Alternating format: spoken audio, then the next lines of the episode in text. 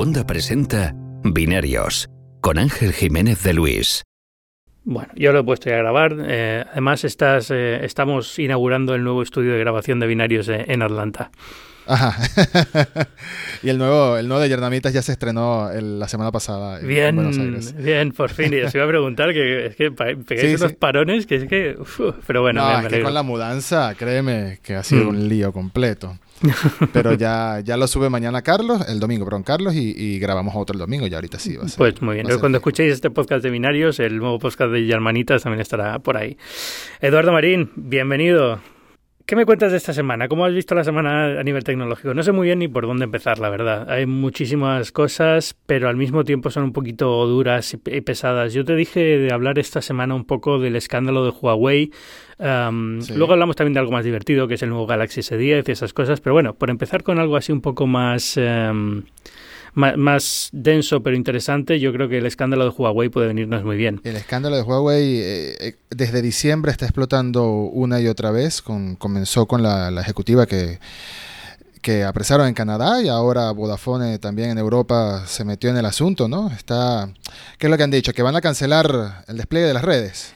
No, no exactamente. Y aquí es donde está un poco el problema, ¿vale? aquí en Estados Unidos, eh, Wall Street Journal está siguiendo muy de cerca el caso y está poniendo, poniendo cada vez los, eh, esto que pasa, ¿no? Que vas poniendo los titulares cada vez más más impactantes, ¿no? Y llega un momento que dices, Dios mío, esto está acabando el mundo, y luego lo lees y dices, bueno, tampoco es para tanto. Aquí lo que ha pasado es que Vodafone Europa ha parado la compra de material de lo que ellos llaman el core de la red, que es eh, básicamente routers de, datos, cosas así. O sea, no, por ejemplo, antenas no contaría aquí, ¿vale? Seguirán comprando antenas de Huawei y demás, pero lo que es la infraestructura más básica de la red, la que se encarga del tráfico de la información desde un nodo a otro, por ejemplo, eh, eso sí lo han parado. Lo han parado temporalmente, porque lo que dice Vodafone es que hasta que no se aclare muy bien qué pasa con, con las eh, decisiones de los gobiernos sobre estos equipamientos de red, no quiere gastar el dinero para que luego a lo mejor no pueda usarlo, ¿no? Entonces, lo que ya tenían comprado lo siguen usando, eso no hay ningún problema, Van a seguir comprando antenas, van a seguir comprando, eh, digamos, infraestructura de 5G. Lo que han parado es ese producto concreto, que es el más sensible, hasta que, por ejemplo, Alemania diga, oye, pues eh, sí se va a poder usar equipo de Huawei o no, no se va a poder, no se va a poder usar equipo de Huawei. Y entonces, en ese momento, pues recuperarán las compras o llegarán a acuerdo o lo que sea. Pero ¿Qué pasa? Que eh, Wall Street Journal en un titular no le cabe todo eso y lo que dijo fue que Vodafone Europa para las compras de material Huawei. Claro, fue como... ¡ah! Hombre, yo lo entiendo, ¿no? O sea, eh, entiendo la parte de Vodafone de, de, de, oye, no voy a gastarme el dinero en esto. Si luego me va a venir a Alemania y me va a decir no puedes construir la red 5G con este equipo. Por supuesto. Pero también es... Eh, no deja de ser un poco un poco preocupante la, la, situación en la que está Huawei ahora, porque Huawei hasta cierto punto lo que está diciendo es, oye, ¿cómo, cómo te demuestro que yo no espío los datos de, de los usuarios, no? Y, y, esta semana también en Estados Unidos ha pasado algo de esto, ¿no? Que también venía en el Wall Street Journal el día anterior, que era un poco el Wall Street Journal diciendo, eh, eh, ah, perdón, el Wall Street Journal, las autoridades americanas diciendo al Wall Street Journal, no es una cuestión de que puedan demostrar o no que espían ahora, sino la preocupación que tenemos nosotros es que en el futuro no se van a poder negar si el gobierno chino les dice eh, apaga este equipo de red o vigila el tráfico de este equipo de red, ellos no se van a poder negar. Por supuesto, es un tema de imagen.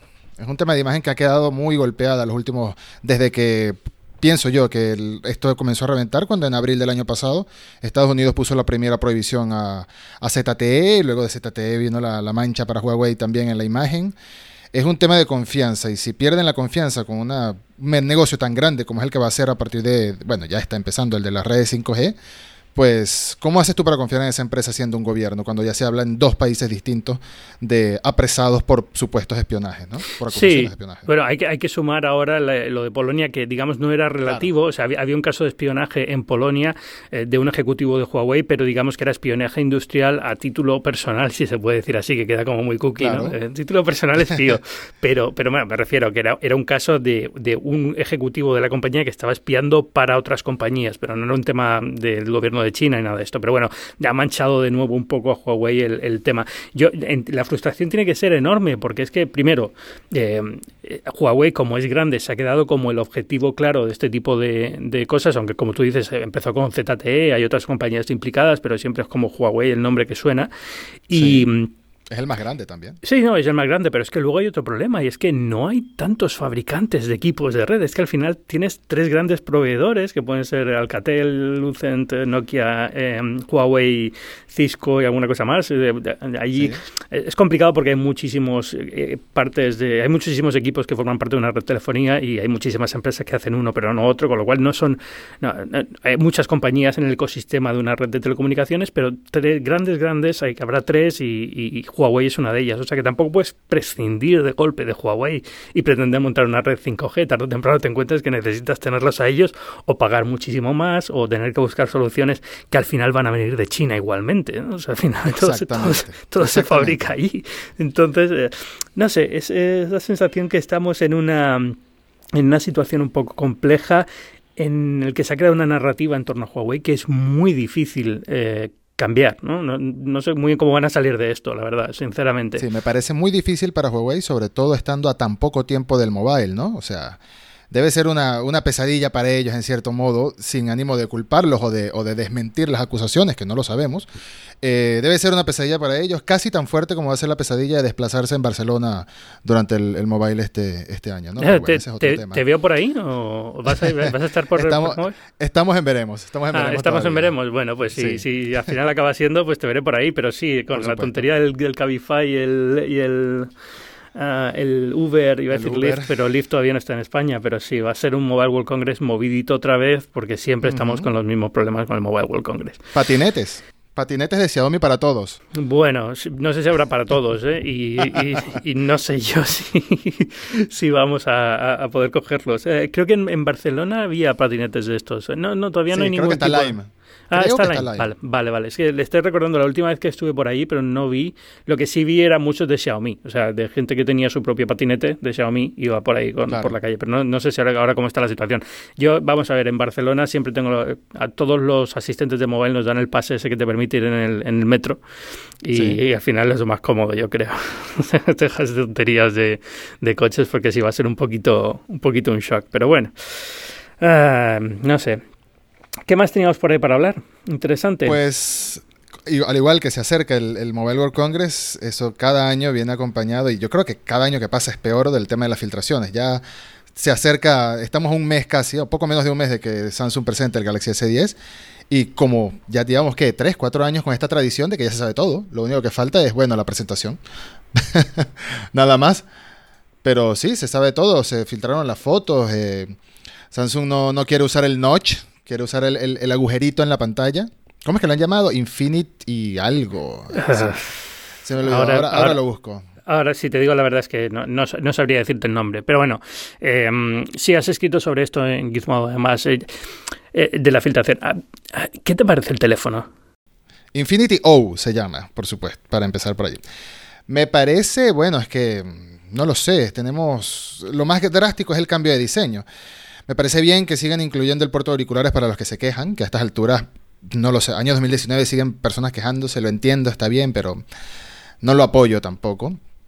Pero el frontal del teléfono, sí, no, es que no me termina de convencer el agujero, sobre todo en el, en el Galaxy S10 Plus, que es doble, ¿no? Es un óvalo, ya ni siquiera es el círculo, es un óvalo. Cuando terminen de lograr la tecnología para integrar la cámara debajo de la pantalla va a ser perfecto porque va a ser, ahí sí va a ser un panel completo.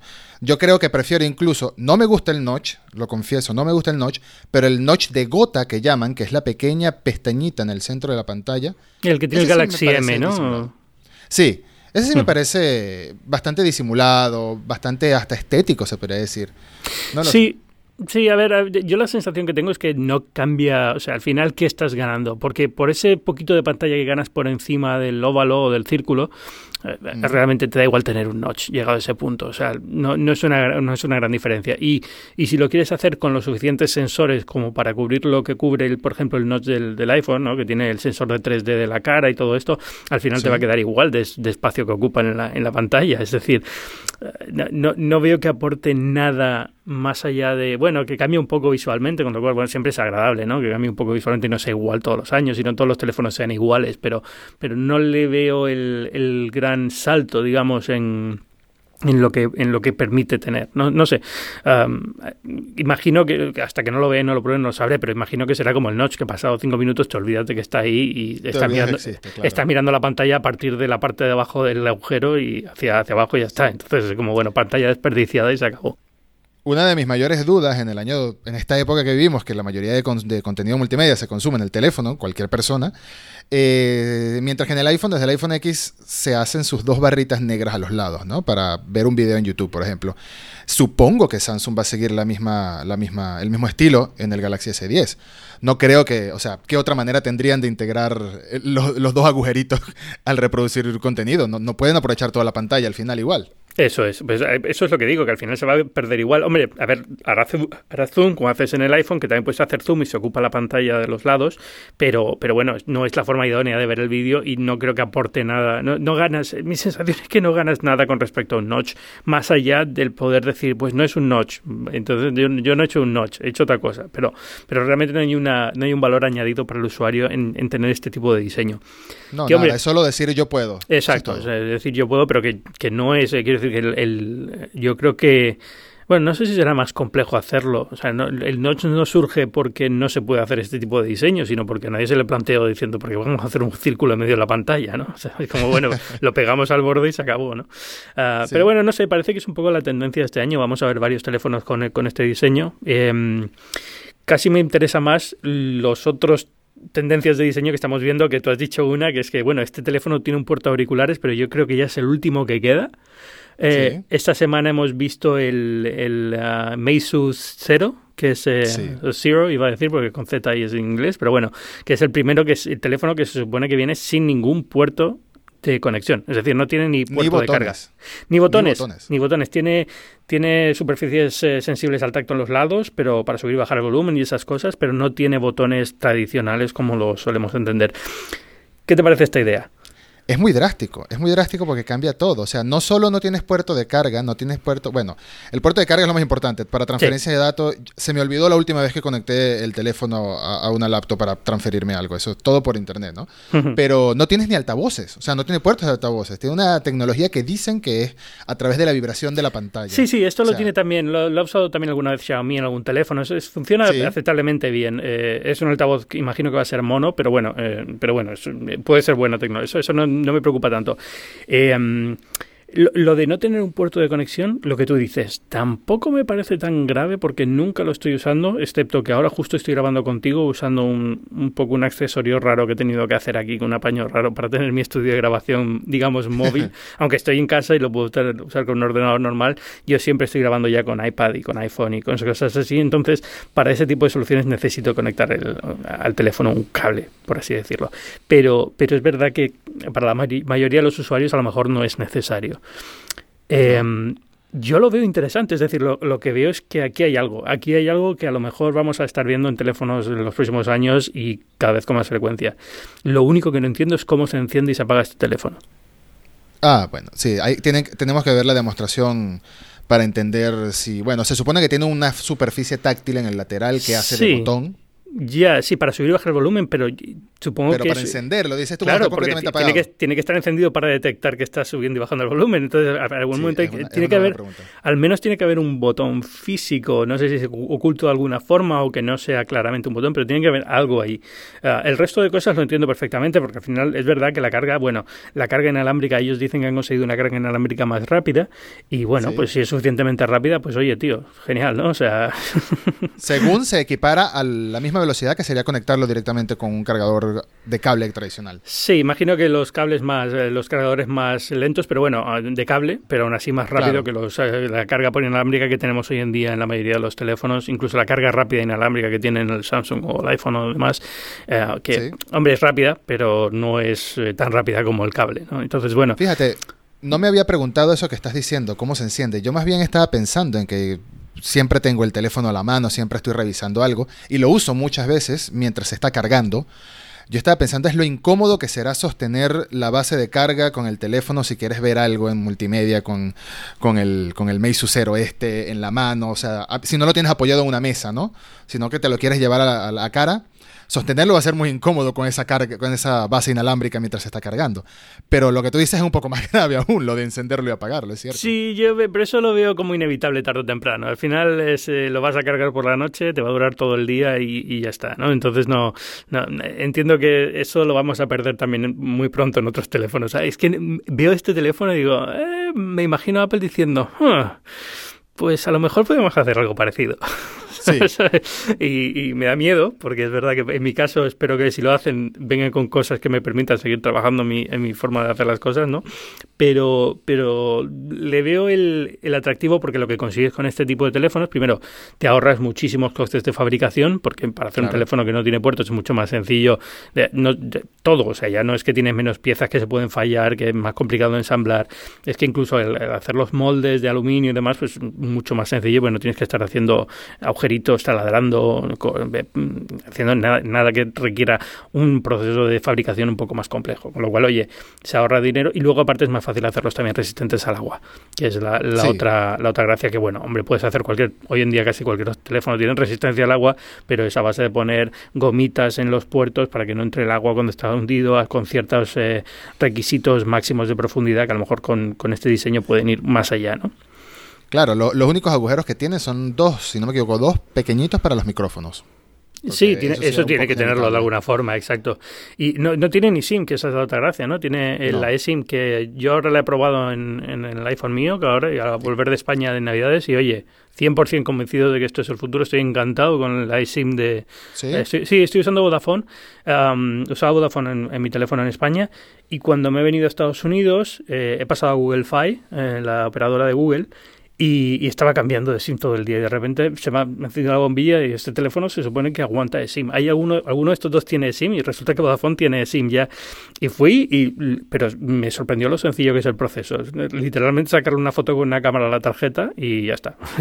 la tienes puesta ya en el, programada en el teléfono. Fantástico. Y luego está muy bien pensado lo de la doble SIM con una virtual porque en el iPhone por lo menos está muy bien resuelto de decir, oye, esta es la que tiene los datos, esta solamente para voz y texto, cuando la puedes cambiar sobre la marcha en cualquier momento.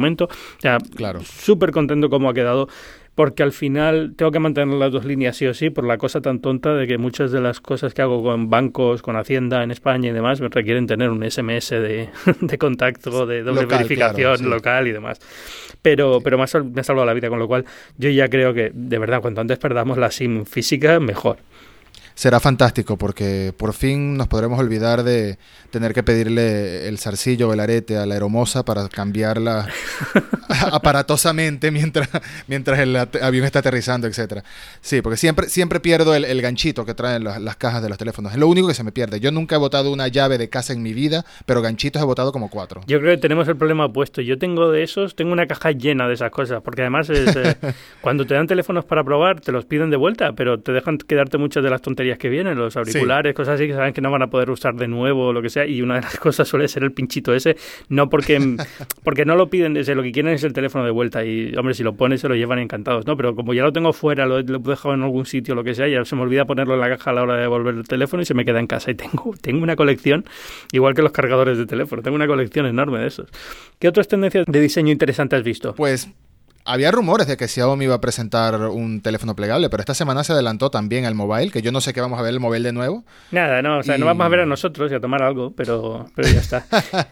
pues me ha gustado mucho, sinceramente, cuando lo he visto el vídeo, yo creo que por ahora, porque estuve viendo el que tiene aquí en Estados Unidos Royal, se llama la marca, que es una que ha aparecido de la nada con el primer teléfono flexible, eh, lo vi en el CES y es un poco un desastre, sinceramente. La, la, bisagra para doblarlo es horrible. Es horrible y la forma en la que responde el teléfono cuando lo doblas es horrible y en general no hay nada en este teléfono que me parezca interesante y lo de la pantalla no me, no me soluciona nada. Con lo cual estoy a la espera de ver a alguien que lo implemente un poco mejor. No sé si Samsung o este de Xiaomi, que tiene muy buena pinta, la verdad, cuando lo he visto.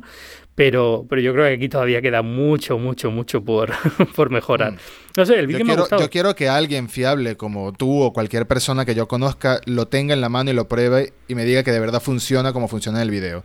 El video se ve demasiado prometedor como para ser algo que vamos a ver hoy, ahora mismo en, el mobile, ¿no? Sí, casi, casi me da miedo que sea un vídeo que estaba corriendo en el dispositivo y simplemente lo han mantenido, lo han doblado y tal, pero que estaba todo preparado, digamos, ¿no? No es que esté generado por ordenador el vídeo, es un vídeo real, pero como que lo que estaba mostrando el teléfono no era una aplicación real, sino simplemente un vídeo, y eso es lo que estamos sí, viendo, la, la actividad en la pantalla. Eso es. Porque eh, si lo comparas con el de Samsung, el de Samsung es mucho más robusto. O sea, tanta diferencia hay entre uno y el otro, pues no lo sé. Bueno, el de Samsung lo que pasa es que lo que hemos visto por ahora es el, digamos, el mock-up. O sea, lo que Samsung ha dicho es, esto no es el diseño final del producto, esto es el... Sí, bueno, también. El, lo que podemos enseñar para desarrolladores, pero no queremos revelar el, diseño que va a tener el producto final, que imagino que será un poquito más, eh, más cuidado de diseño. De todas formas, el de Samsung se dobla diferente, ¿no? Porque es el que se dobla como un libro hacia adentro. Sí, tiene otra pantalla por fuera. Por eso me gusta más, en teoría, el, diseño del de, del de Xiaomi. Sí, yo creo que Xiaomi ha dado con un diseño muy bueno porque es como el, tienes la tableta, digamos, el formato tableta y cuando lo doblas, lo doblas como, como maricondo, ¿no? Como las, por un lado y por otro y te queda como un tercio del dispositivo que es el teléfono. Está muy bien, Sparks Joy que dicen, ¿no? Me da como mucho, mucha alegría cuando lo veo. O sea, que Al respecto te voy a hacer una pregunta. Para que, ¿Qué opinas tú? Eh, en el 2011 sería así. En el 2011, cuando presentaron el primer Galaxy Note, muchos dudaron de que algo tan grande se iba a convertir en tendencia. Y bueno, fíjate. Yo el primero, ¿eh? pulgadas ahora es pequeño. Yo el primero. yo también. Yo tuve uno en la mano y dije, no puede ser. esto es enorme. Pero se terminó convirtiendo en tendencia y hoy en día, bueno, el Galaxy S10 Plus va a tener supuestamente 6,4 pulgadas, hay supuestos smartphones de 7 pulgadas, ya eso para mí no es un smartphone, pero los, los hay que dicen que son. ¿Tú crees que los teléfonos plegables vayan a hacer algo así como que uno diga, esto es imposible que se haga algo estándar o se haga el nuevo estándar y, terminen convirtiéndose en, la misma tendencia que el Galaxy Note? No, no lo sé. Yo ah, veo como una tecnología que todavía le quedan un par de generaciones para llegar a tener el potencial de algo que sea de adopción masiva pero lo veo interesante. Cuando esto sea mucho más fino, mucho más flexible, eh, más orgánico en la forma de usarlo y demás, lo veo fantástico, porque es verdad que te soluciona la idea de una tableta y un teléfono, ¿no? Porque al final y al cabo eh, lo, amplías y lo tienes para leer un libro como si fuera un libro de, bolsillo, lo, queda, una, queda una superficie que, hombre, es un poco pequeña, pero ya empieza a tener un, una, una, utilidad un poco mayor, ¿no? Porque cuando estás de viaje, de viaje y no quieres llevar un ordenador, no quieres llevar una tableta tradicional, ¿no? Pero, pero tampoco quiero decir esto es el futuro, porque he visto de estas cosas 5000 que luego no han llegado a ningún sitio. Los teléfonos modulares, el proyector integrado en el teléfono, y siempre era como, uff, si no saca Apple esto ya, se hunde, si no saca el, tal. Y al final es como, mira, al final no va a ningún lado, este tipo de cosas. Entonces, es una de esas tecnologías un poco en el borde de lo que se supone que es eh, usable ahora mismo pero, pero que si se empieza a desarrollar y acaba teniendo un poco de, sentido, pues oye, eh, muy bien. Yo, yo, yo lo veo fantástico. Completamente de acuerdo. Hmm. Yo lo veo como un concepto emocionante, de verdad. Cosa que nunca me pasó con los modulares que hablaste, porque yo pensaba, tener 30 cosas en la mochila para poder cambiar de una a la otra me parece lo menos práctico posible. sí, y no queda ya nadie. Creo que crea Motorola, ¿no? Que tiene un teléfono que le puedes cambiar un poco la parte de atrás y le puedes poner diferentes cosas en, los motomods estos. y, bueno, ahora, ahora tiene un poquito más de justificación porque este año han sacado el módulo 5G, que va a ser uno de los primeros teléfonos que pueda tener 5G gracias al módulo. Pero, pero em, yo no lo veo nada del otro, del otro mundo. Bueno, 20 de febrero es la presentación del Galaxy S10. Eh, 20 de febrero. España. Este eh, bueno, no es España, creo que va a ser en eh, San Francisco, hay una, pero creo que va a ser de, estos, de estas presentaciones que son como en tres sitios del mundo a la vez, ¿no? Eh, San Francisco, Londres y otro lado supongo que será. Entonces yo no sé muy bien a cuál podré acudir, o si voy a acudir a alguno, todavía no me han invitado, pero bueno, espero que me inviten, sinceramente. y, y, si puede ser la de San Francisco, pues mejor, pero vamos, que si no, que si no voy a cualquier otra. Y, y, nada, a ver qué tal, a ver qué tal está. A ver, el, el S10 siempre es un teléfono que, hombre, aunque luego los últimos años Samsung tampoco es que los, haya vendido al nivel que llegó a vender los S5, ese, no sé, la, gama S de Samsung, digamos que con cada año que pasa como que le cuesta más estar ahí en el, en el tope, ¿no? Pero, pero bueno, sigue siendo un teléfono, como yo creo que lo pongo a la altura del, del Pixel o del iPhone en cuanto a que marca un poco la tendencia del año y hacen cosas realmente sorprendentes. El, otro rumor es que este año viene con, con criptomonedas, ¿no? Bueno, con criptomonedas, eso ha quedado súper cuñado. Viene con, con, una, con una aplicación de wallet para criptomonedas. como viene con criptomonedas, vale, se acabó. Eh, no, viene, viene con esto, con una aplicación de, de, cartera para guardar criptomonedas eh, segura, con cifrado y demás. Sí, todavía eh, me parece extraño que apenas en 2019 es que estén implementando algo así, cuando justamente el año pasado al final el Bitcoin se dio el trancazo que se terminó dando. Sí, es, digamos que no es el momento más adecuado, pero es la típica función que probablemente han estado trabajando en ella dos años y ahora es cuando se ha terminado y está lista para presentar. Y si no hubiera caído el Bitcoin, pues a lo mejor tendría más gracia no presentarla. Pero bueno, eh, estaríamos mucho más animados. Que sí, que, está, bien. A ver, no deja de ser el, enclave seguro, pues eh, ponerle una, una, función, una aplicación de, criptomonedas que luego no usarán ni cuatro, pero bueno, los cuatro que les gusta el tema, pues lo usarán muy contentos. Había algún teléfono ya pensado muy en cripto y demás, pero es, es, un espacio que me da mucha pereza analizar últimamente, porque entre que está de capa caída con los precios y que esto ha llevado, primero, es, es, es triste porque hay mucha gente que ha perdido mucho dinero y luego es que los fanáticos han vuelto todavía peor. O sea, como... Ah, no, no, puedo con los no puedo con cripto los comentarios de la gente tan asidua. No yo nunca nunca he podido tampoco mucho con ese con ese tema sobre todo porque lo siento tan radical en algunos no tan radical, tanto para odiarlo como para aplaudirlo. Por los claro, ese es el tema, ¿no? Que ha traído también a un público que es muy radical en las ideas, de anarquía, de, no, control por del Estado y demás. Y claro, eh, como que es que un ataque, una caída del precio se lo toman como un ataque a su idea. Y es como, no pasa nada, tío. Si te gusta el Bitcoin, te gusta el Bitcoin y muy bien, pero ha caído un 10%, no puedes negarlo. Y hay gente que le ha invertido dinero para sacar dinero, no porque creyera en esta idea y ahora está un poco, se ha quedado colgada, ¿no? Eh, no sé, ese es un espacio que me hizo gracia cuando estaba creciendo, me ha parecido curioso siempre, pero como que lo veo y ha traído gente muy rara. Tenemos el caso de McAfee como el... Oh.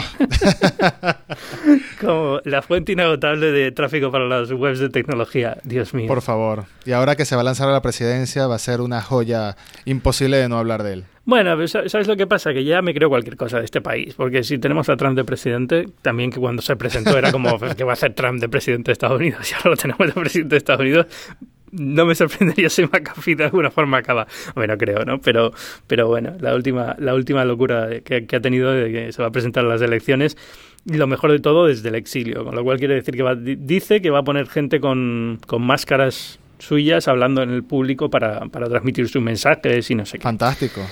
Yo qué sé. Desde el exilio, sin partido, fantástico. Yo no, yo no sé qué toma este hombre, pero de verdad que es preocupante. Muchas cosas no legales en muchos países. No, ya, no, eso, eso, eso para de entrada. no, hay, más que ver el vídeo que, que ha lanzado anunciando todo esto, ¿no? Pero bueno.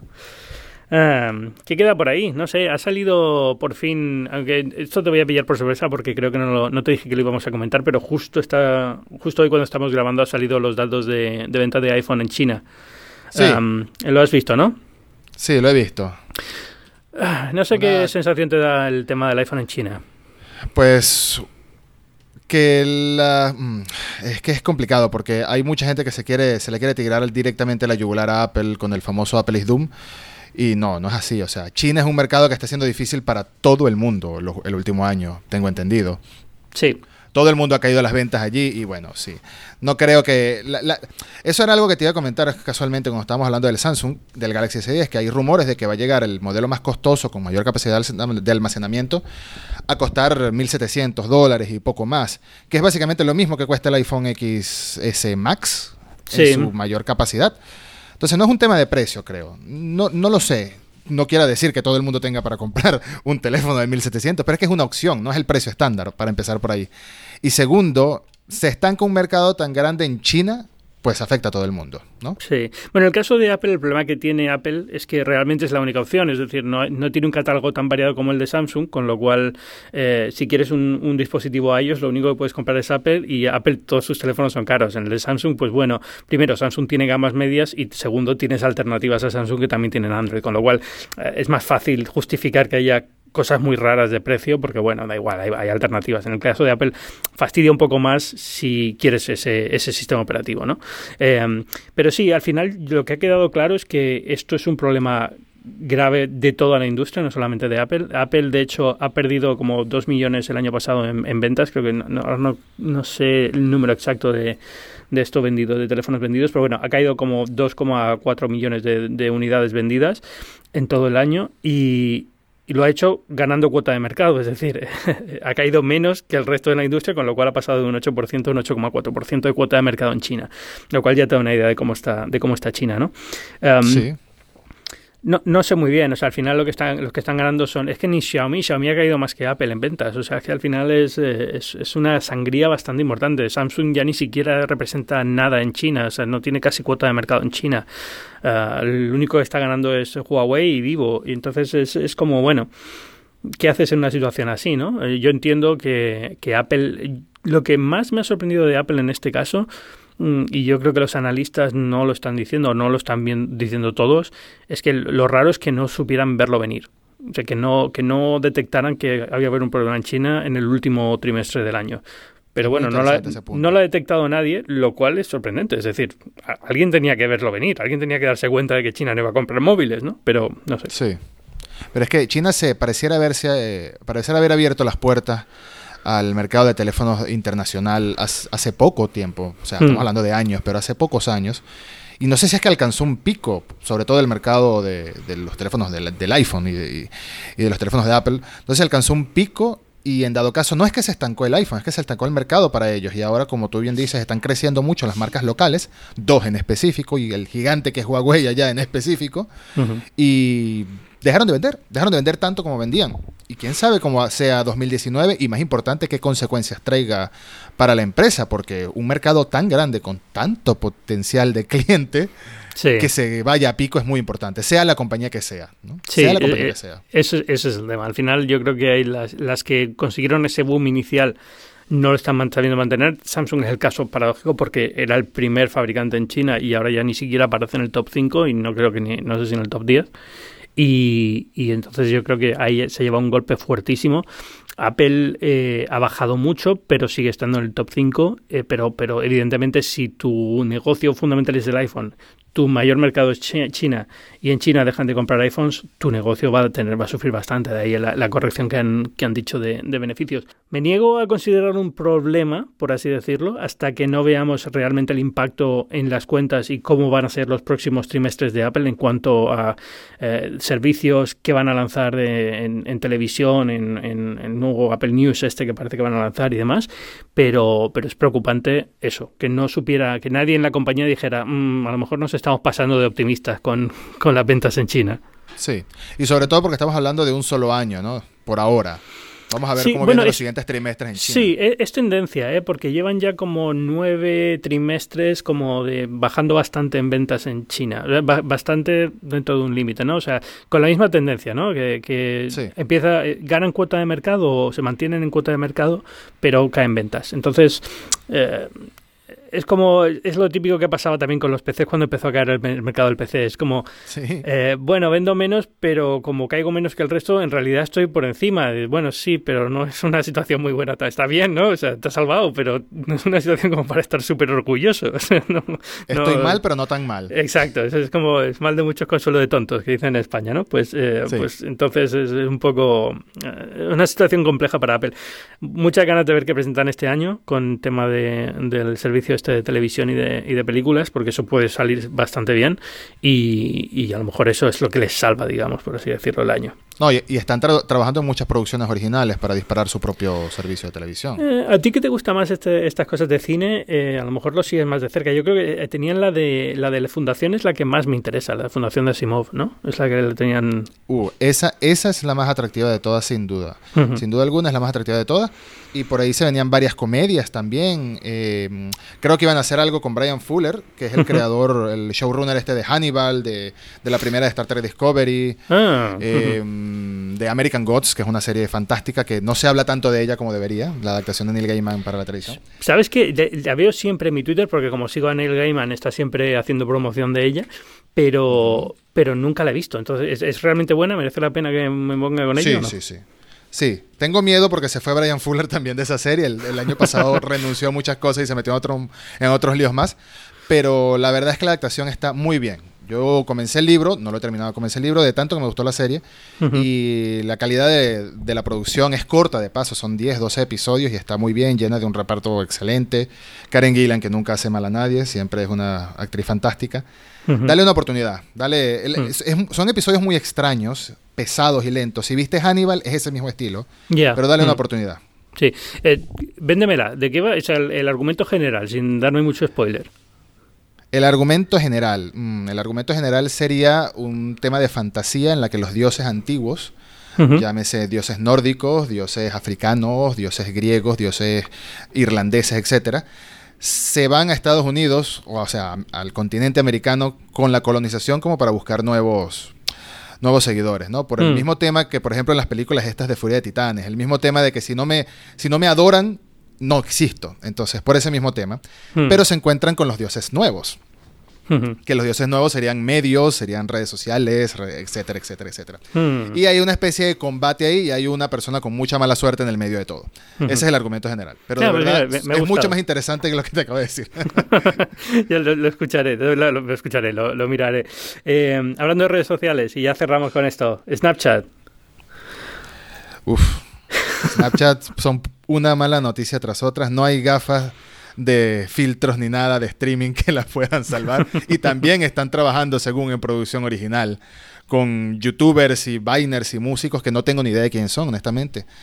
Hoy publicaron casualmente una serie nueva que se llama Bringing, Bringing Up Babi, de Brad Babi, que no sé quién es, pero aparentemente es una música. Pero sí, quieren apostar por el contenido original para tratar de, de salvarse.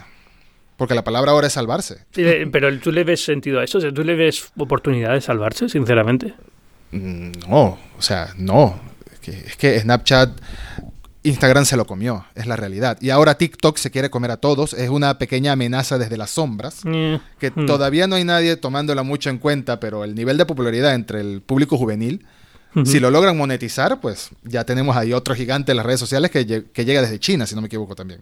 Sí, esto viene de China y eh, lo que tiene es mucho tirón entre adolescentes. Lo que no sé si luego hay mucha conversión cuando pasan a otros, eh, de adolescente a. o preadolescente, de hecho, en TikTok. Pero bueno, cuando pasan a, edades más, más maduras, que creo que se van casi todos a Instagram. Pero, pero bueno, no sé. Em, Snapchat, es que ya, no sé ni, ni cómo abordarlo porque como parece como que da igual lo que hagan, o sea, da igual lo que hagan. Es que han perdido cualquier relevancia, ¿no? cualquier anuncio que hacen de, de acuerdos de publicidad, de contenido propio creado y demás, no va a ningún sitio, no parece, no me parece interesante a mí, pero siempre tengo el miedo con las redes sociales de que, que no me parece interesante a mí porque he perdido el contacto con ese mundo, es decir, que, que me he hecho viejo y es como, a lo mejor esto triunfa entre los jóvenes, esto es como, no, no. sé el otro día estaba en casa de un amigo y me enteré de lo que era el Baby Shark, y es que ni siquiera sabía que era el Baby Shark, pero por lo visto todos los niños de cuatro años están con Baby Shark para arriba y para abajo, ¿no? Sí, bueno, pero eso es un viral. Snapchat, el tema es que quedó con un mercado, entre comillas, fuerte hasta hace un par de años en Estados Unidos solamente. O sea, lo que es en América Latina y en Europa lo había matado por completo Instagram. Y bueno, fue eso. Facebook dijo, el amigo Zuckerberg dijo, ah, ¿no te quieres unir a mí? Bueno, vamos a, vamos a hacer Instagram lo más parecido posible en algunas funciones.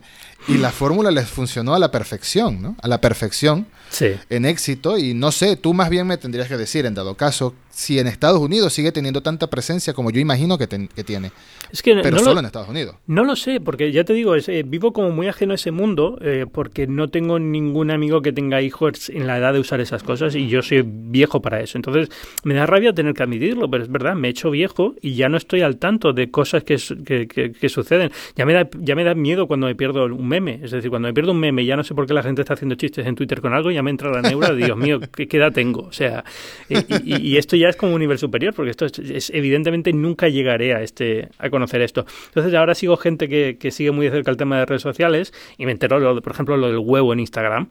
Pero si no Sí. estuviera muy encima de esto, es que es- me pasaría completamente por encima. No, no tendría ni idea de que esto sucede. Y es como, como la sensación de, de que me he convertido en el director Skinner de Los Simpsons, ¿no? Pues una cosa Sí. así, completamente fuera de la realidad. Pero, pero es No, lo a, que mí, toca. a mí el más tema juvenil de ese estilo, el que yo sigo, es YouTube. Aunque no sigo tanto personalidades de YouTube latinas o españolas, pero sí el tema de Estados Unidos, YouTube y la importancia de YouTube en Estados Unidos y en el mercado como tal de medios, de contenido multimedia, mejor dicho, sí, sí lo sigo bastante. Pero Snapchat es que nunca lo entendí. Yo confieso que yo tengo 30 años y nunca lo entendí. O sea, lo instalé como 3, 4 veces, hice el intento, pero me cansé muy rápido de intentarlo. Sí, bueno, 10 minutos y ya estaba borrada la aplicación otra vez.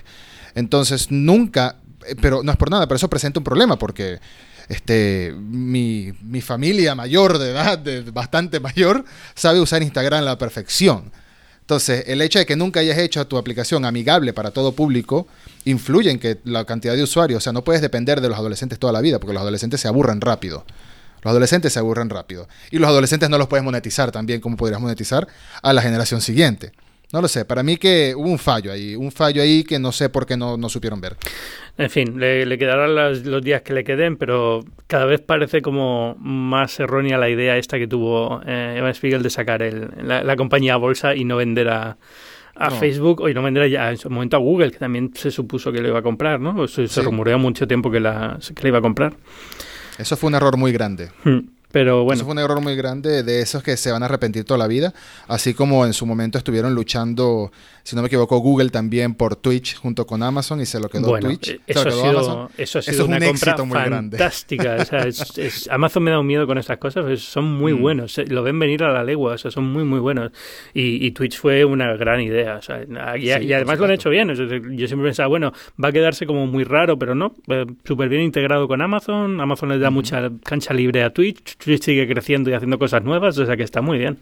Comparten beneficios Amazon Prime con Twitch Prime, etcétera. Exacto. Está, está muy bien. Mm. Y los, y los creadores de contenido contentos, que es lo mejor para ellos. Eh, ese es el tema, sobre todo, que esté todo el mundo contento. Otro Eh, día hablaremos más al detalle de estas cosas. Sí, no, te robo cinco minutos más para comentarlo, ya que estamos hablando de redes sociales, eh, la supuesta unión de, de WhatsApp, Instagram y, Yahoo, y iba a decir Yahoo Messenger, fíjate cómo estoy, y Facebook Messenger en, eh, a finales de este año o para este año.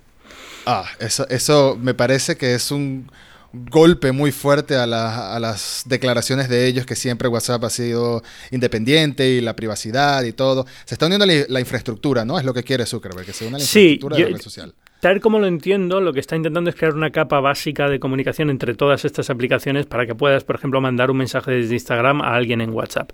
Um, Claro. No sé cómo lo van a hacer con la estructura actual de WhatsApp, porque es realmente Claro, muy diferente al resto. Pero lo que, que tú WhatsApp dices, es P2P. Claro, entonces ahí es lo que, tú, lo que tú dices. Aquí es donde se empieza a ver que el plan de... y por qué salieron los fundadores de WhatsApp y demás, porque el plan de Zuckerberg es que WhatsApp va a cambiar, no va a ser exactamente como es ahora. Lo cual le puede quitar eh, mucho atractivo, pero a lo mejor no tanto, a lo mejor la gente le da un poco igual todo esto, ¿no? Y si de repente WhatsApp empieza a tener una infraestructura centralizada en Mm. servidores y tal, le- nos, nos preocupa a los cuatro pringados de tecnología de siempre, pero tu familia va a seguir usando WhatsApp y vas a tener que usarlo te guste o no, ¿no? Ese, ese es el problema que siempre pasa con esta clase de cosas, que uno nota más la importancia de, pero que no, que WhatsApp tiene un cifrado de extremo a extremo. Mucha gente no sabe qué significa eso y Hmm. mucha gente no le importa si lo sepa, que es lo peor, no le importa. Hmm. No le importa saber que si yo te mando un mensaje por WhatsApp, solo lo vas a leer tú y lo voy a leer yo. Sí. Ahora eso va a ser diferente, pero aún así vamos a seguir hablando de más de mil millones de usuarios en todo el mundo. Porque Eh. WhatsApp, aunque en Estados Unidos lo menosprecian, que es algo que siempre me ha sorprendido, WhatsApp tiene una cantidad de usuarios anormalmente grande. Sí, sí, y, hombre, yo ahora que he estado un año en España, pues lo he tenido que usar sí o sí, lo entiendo perfectamente y lo uso, pero no es mi herramienta favorita.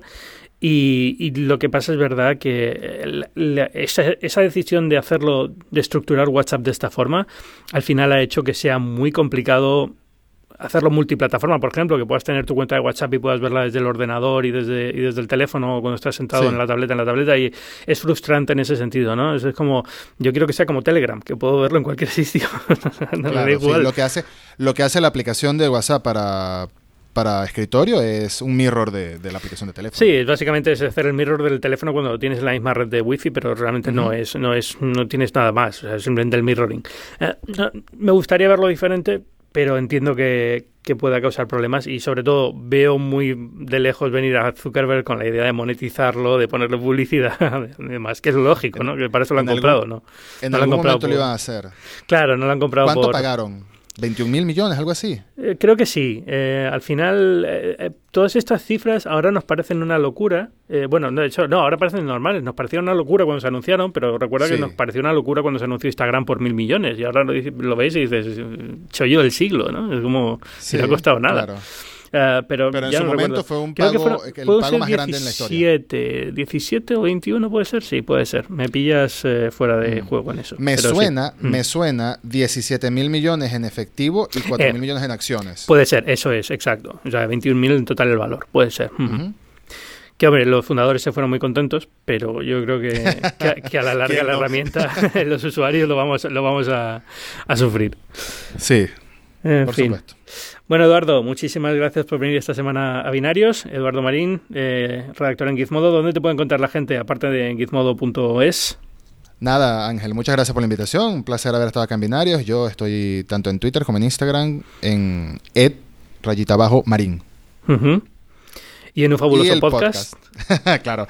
Y nuestro podcast con mi compañero Carlos Somensky de Gizmo en Español también, Yarnamita. Se lo pueden encontrar en cualquier aplicación de podcast para escuchar fricadas, básicamente. Cine, serie, televisión, etcétera, etcétera. etcétera. Pero eso, eso es la, la salsa de la vida, o sea que muy bien. Eh, sí, para desestresarse no hay nada mejor que de- despotricar de una película. O celebrarla, pero muchas veces despotricar. Sobre todo Carlos, tiene un talento para decir estas cosas. eh, Bueno, Carlos siempre tenía. Claro, porque Carlos siempre ha tenido muy mala leche y eso viene muy bien para este tipo de, para este tipo de cosas. Le sale Sí. como muy la vena de, de cabreado y está muy bien. Perfecto. Bueno, pues muchas gracias. Un abrazo. Y os recuerdo, como siempre, yo soy Ángel Jiménez de Luis. Podéis leerme en las páginas web del periódico El Mundo, podéis leerme en la web de este programa, que es binarios.fm, en muchas otras eh, publicaciones, como Fuera de Serie, como Muy Interesante. Y Binarios forma parte de Cuonda, que es una comunidad de podcasts independientes en español. Eh, la semana pasada os recomendaba algunos de los podcasts que han llegado estas semanas a la red. Y esta semana voy a reiterar en los dos podcasts que os recomendé porque de verdad merecen la pena. Aparte de Hermanitas, que ya habéis escuchado que vuelve esta semana, pero Citizen, el podcast de The Venture City, conducido por Rosa Jiménez Cano, que ha venido varias veces al programa, es fantástico para entender el mundo de los venture capital, de las startups, de las aceleradoras. Y Perspectia, un podcast de inteligencia artificial que hemos creado junto a Microsoft, que acerca la inteligencia artificial al uso cotidiano que damos de ella. Muchas veces pensamos en la inteligencia artificial como algo de ciencia ficción, como una, una inteligencia omnipresente. Eh, realmente las aplicaciones de inteligencia artificial son muchas, ya están entre nosotros y este podcast es una forma fantástica de entender cuáles son y por qué están cambiando nuestra vida. Muchas gracias y nos escuchamos la semana que viene.